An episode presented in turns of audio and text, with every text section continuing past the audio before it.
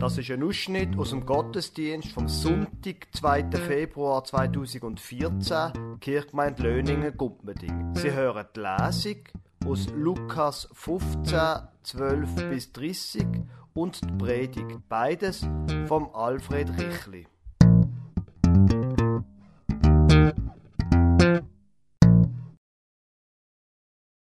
Ich lese Ihnen eine Geschichte, die Sie alle bereits kennen.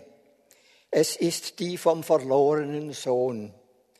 Sie werden vielleicht nicht gleich merken, wie diese mit unserem Thema zusammenhängt.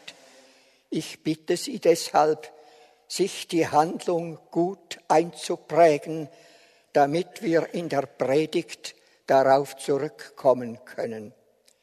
Ich folge dem Evangelisten Lukas im 15. Kapitel in den Versen 12 bis 30. Ein Mann hatte zwei Söhne, und der jüngere von ihnen sagte zum Vater, Gib mir den Teil des Vermögens, der mir zusteht. Da teilte er alles, was er hatte, unter ihnen. Wenige Tage danach machte der jüngere Sohn alles zu Geld und zog in ein fernes Land. Dort lebte er in Saus und Braus und verschleuderte sein Vermögen. Als er aber alles aufgebraucht hatte, kam eine schwere Hungersnot über jenes Land und er geniet in Not. Da ging er und hängte sich an einen Bürger. Der schickte ihn auf seine Felder, die Schweine zu hüten und er wäre zufrieden gewesen, sich den Bauch zu füllen mit den Schoten, die die Schweine fraßen, doch niemand gab ihm davon. Da ging er in sich und sagte, wie viele Tagelöhner meines Vaters haben Brot in Hülle und Fülle. Ich aber komme hier vor Hunger um. Ich will mich aufmachen und zu meinem Vater gehen und zu ihm sagen, Vater, ich habe gesündigt gegen den Himmel und vor dir. Ich bin es nicht mehr wert, dein Sohn zu heißen. Stelle mich wie einen deiner Tagelöhner. Und er machte sich auf und ging zu seinem Vater. Er war noch weit weg, da sah ihn sein Vater schon und fühlte Mitleid, und er eilte ihm entgegen fiel ihm um den Hals und küsste ihn. Der Sohn aber sagte zu ihm, Vater, ich habe gesündigt gegen den Himmel und vor dir, ich bin es nicht mehr wert, dein Sohn zu heißen. Da sagte der Vater zu seinen Knechten, schnell bringt das beste Gewand und zieht es ihm an und gebt ihm einen Ring an die Hand und Schuhe für die Füße. Holt das Mastkalb, schlachtet es, und wir wollen essen und fröhlich sein, denn dieser mein Sohn war tot und ist wieder lebendig geworden. Er war verloren und ist gefunden worden, und sie fingen an zu feiern. Sein älterer Sohn aber war auf dem Feld, und als er kam und sich dem Haus näherte, hörte er Musik und Tanz. Und er rief einen von den Knechten herbei und erkundigte sich, was das sei. Der sagte zu ihm, dein Bruder ist gekommen und dein Vater hat das Mastkalb geschlachtet, weil er ihn gesund wiederbekommen hat. Da wurde der Sohn zornig und wollte nicht hineingehen. Sein Vater aber kam heraus und redete ihm zu. Er aber entgegnete seinem Vater, all die Jahre diene ich dir nun, und nie habe ich ein Gebot von dir übertreten. Doch mir hast du nie einen Ziegenbock gegeben, dass ich mit meinen Freunden hätte feiern können. Aber nun, da dein Sohn heimgekommen ist, der der dein Vermögen mit Huren verprasst hat, hast du für ihn das Mastkalb geschlachtet. Wir brechen hier ab und sparen uns die Antwort des Vaters noch auf. Liebe Gemeinde, wir kehren zu unserem Text, worin Jesus im Rahmen seiner Bergpredigt sagt, dass Gott seine Sonne über Böse und Gute aufgehen und über Gerechte und Ungerechte regnen lässt. Wir erkennen natürlich gleich, dass es auch gar nicht anginge, die Guten allein von der Sonne bescheinen zu lassen und die Bösen zu umgehen, wie es nicht vorstellbar ist, dass der Regen um die Ungerechten einen Bogen machen müsste. Wir wissen zudem, dass Sonne und Regen zu den wichtigsten Gaben des Himmels gehören, ohne die es auf Erden kein Leben gäbe. Ja, es leuchtet uns sofort ein, dass Sonnenschein und Regen die Kronzeugen von Gottes Wohlmeinen mit den Menschen sind, dass sie für das Gute überhaupt stehen, das wir empfangen dürfen. Wir begreifen auch, dass dadurch, dass Gott seine Güte über alle ausgießt, jedem seine Chance für ein gutes Leben gegeben werden soll. Doch gerade dagegen regt sich unsere kleinliche Natur auf mit der Frage, ob denn das denn auch gerecht sei. Müsste Gott nicht einen Unterschied machen zwischen den Gläubigen, die nach seinen Geboten leben, und jenen, die sich weder um diese noch um ihn selber kümmern. Ja, dass diese dieselben Guttaten genießen, die offensichtlich Böses nicht scheuen und andere ungerecht behandeln. Das wurmt oft die, die sich selber alle saure Mühe geben, um fromm und anständig zu sein alle gleichermaßen in einen Topf zu werfen, sagt uns der Neid. Ist das nicht undankbar gegenüber den Guten? Kann das Gottes Art von Gerechtigkeit sein? Wir begreifen jedenfalls die Auffallung des braven, zu Hause gebliebenen Sohnes sehr gut. Es ist in Wirklichkeit noch schlimmer, als es die unterschiedslose Gleichbehandlung aller wäre.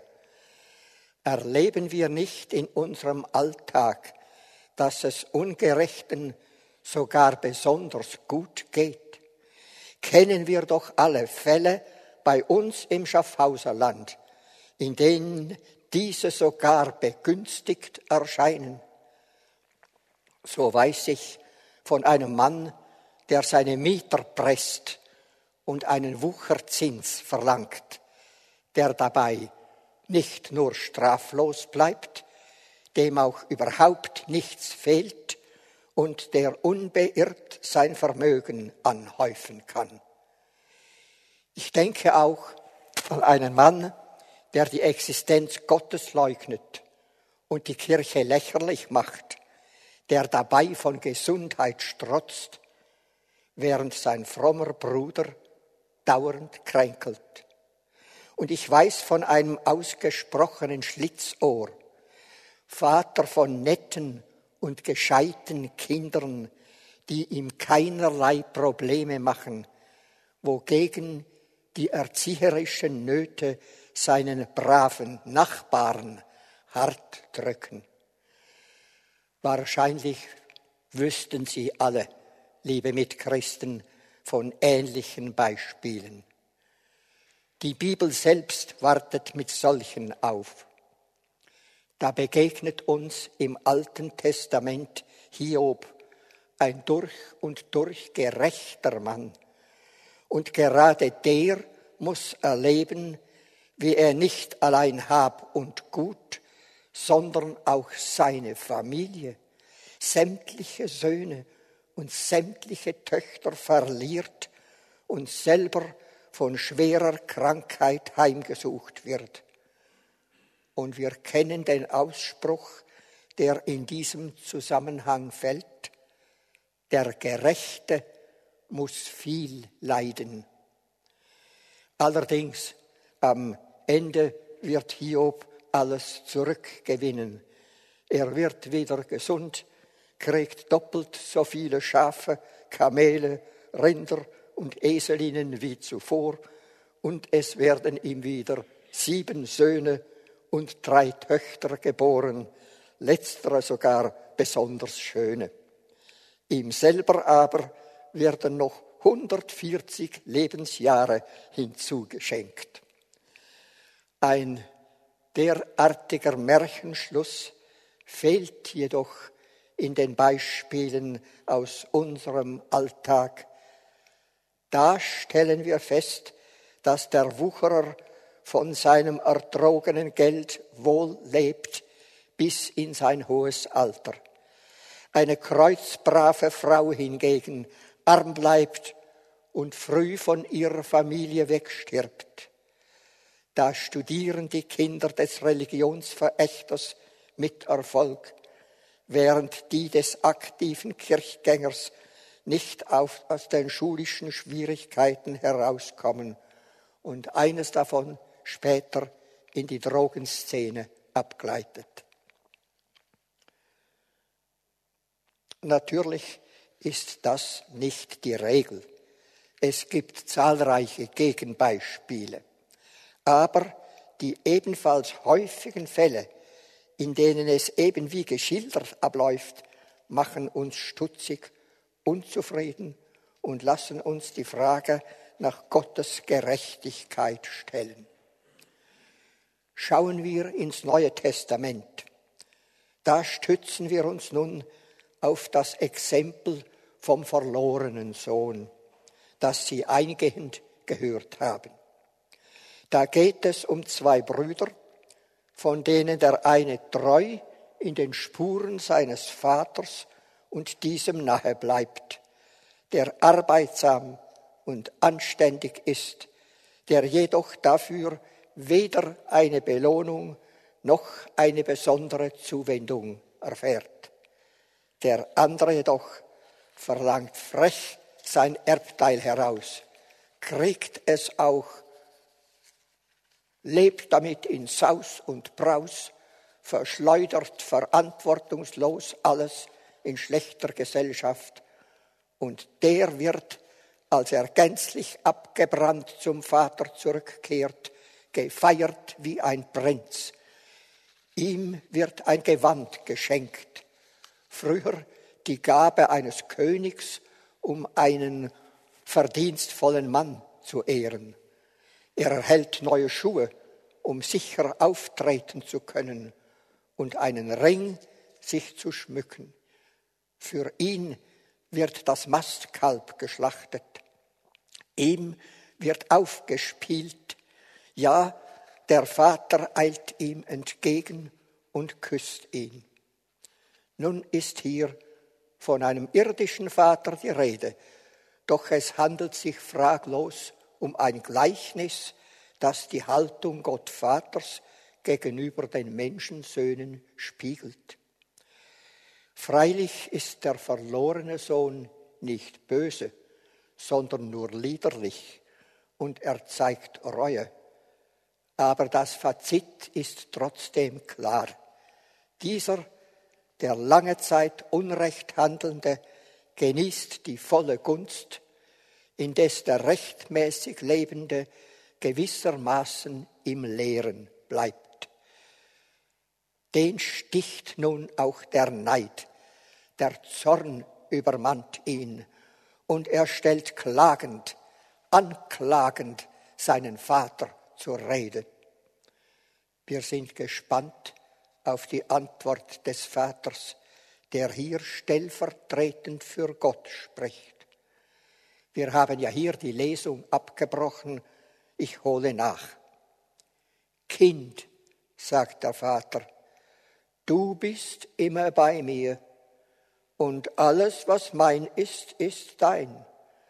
Feiern muss man jetzt und sich freuen, denn dieser dein Bruder war tot und ist lebendig geworden, war verloren und ist gefunden worden. Das ist souverän und weise. Der Ankläger und wir Fragenden mit ihm sind beschämt.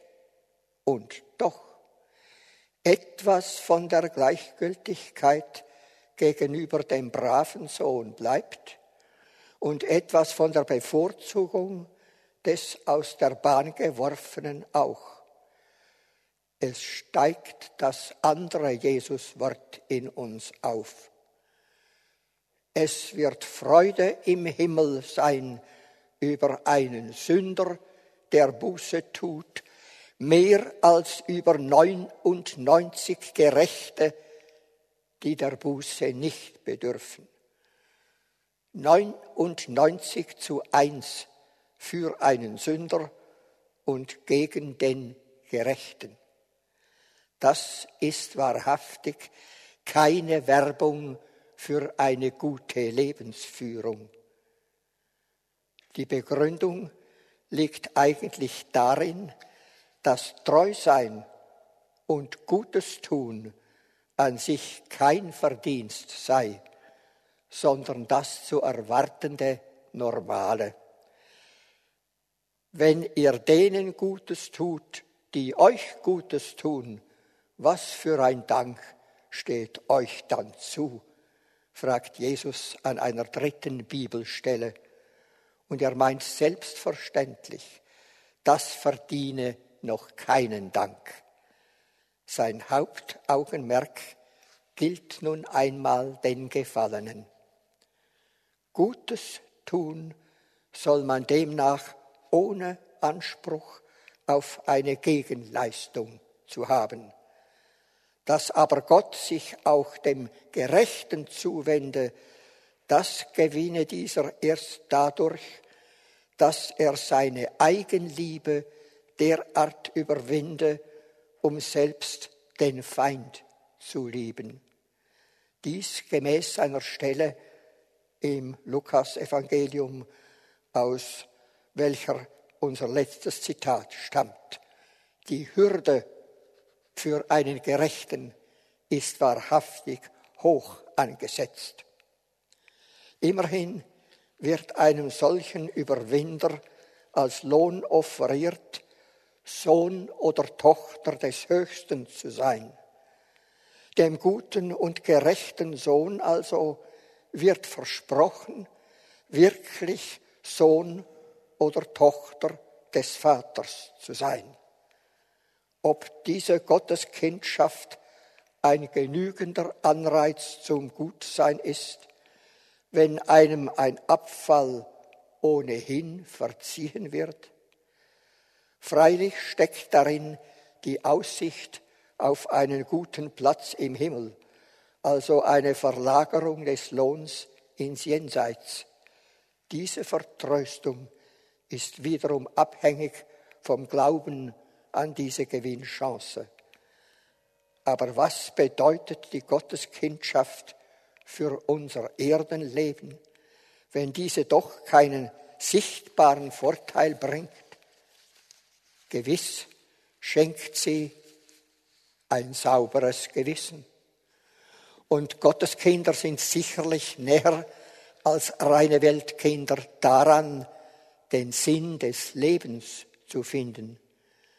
Sie sind zudem von den Versuchungen befreit, die der Besitz von Geld und anderen Gütern in der Regel mit sich bringt. Der innere Wert ist hoch, aber er ist es nicht vor den Leuten. Wir sind von der harmlos scheinenden Betrachtung über das Jesuswort ausgegangen wonach die Sonne für Böse wie für Gute aufgeht. Zuerst kommen sogar die Bösen und der Regen über Gerechte wie Ungerechte fällt. Wir sind dazu gelangt, den Gewinn zu überprüfen, den der Gute und Gerechte von seiner Haltung hat und haben uns sogar erkühnt, die Frage nach der Gerechtigkeit Gottes zu stellen. Wir haben für die erste Frage die Antwort eingeheimst, dass der Gute und Gerechte wahrer Sohn oder wahre Tochter des Höchsten seien. Der Wert dieser Gotteskindschaft jedoch kein sichtbarer, sondern ein innerer sei. Die Gerechtigkeit Gottes aber, an der wir im Grunde nicht zweifeln möchten, blieb uns verschleiert. Haben wir schließlich akzeptiert, dass Gott mit Regen und Sonnenschein allen Menschen die gleichen Chancen einräumen möchte, blieben wir ratlos vor der Tatsache, dass die Bösen und Ungerechten oft sogar begünstigt erscheinen. Das kann ja nicht die Absicht Gottes sein. Wenn aber diese seinem Willen nicht folgen und tun, was ihm nicht gefallen kann, so kann das ja, abgesehen von seiner Genugtuung über die Rettung von Sündern, nur darin liegen, dass er das Böse und die Ungerechtigkeit zulässt. Ja, weshalb lässt der, dem alle Macht gegeben ist, Böses und Ungerechtes überhaupt zu? Es ist dies die letzte und heikelste Frage, die uns das Evangelium auf den Weg gibt. Sie kann einzig so beantwortet werden, dass er den Menschen, seinen Geschöpfen, eben die ungeheuerliche Freiheit lässt, sich selber zu entscheiden. Ja, wir dürfen tatsächlich wählen und seine Geduld gegenüber dem, der den schlechten Weg wählt, ist unendlich. Gott lässt ihn gewähren weit über das hinaus, was wir Menschen für zulässig ansehen. Uns ist mit der Freiheit das Größte gegeben, aber wir handeln mit dieser Gabe die Bosheit und Ungerechtigkeit ein, die wiederum von uns Menschen ausgeht. Damit verzichten wir auch auf die Annahme, dass alles, was geschieht, von Gott vorbestimmt sei. All das Übel, das in dieser Welt geschieht, dürfen wir nicht ihm in die Schuhe schieben. Wir können ja nur dann frei handeln, wenn er auf die stetige Lenkung all unseres Tuns und Lassens verzichtet. Es ist sein unüberbietbares Vertrauen, dass der Mensch schließlich das Richtige erfassen und danach handeln könne. Goethe hat das in seiner Dichtung Faust einst so formuliert, ein guter Mensch in seinem dunklen Drange ist sich des rechten Weges wohl bewusst. Und der väterliche Gott bleibt bei diesem maßlosen Vertrauen trotz aller Enttäuschungen und schlimmen Erfahrungen.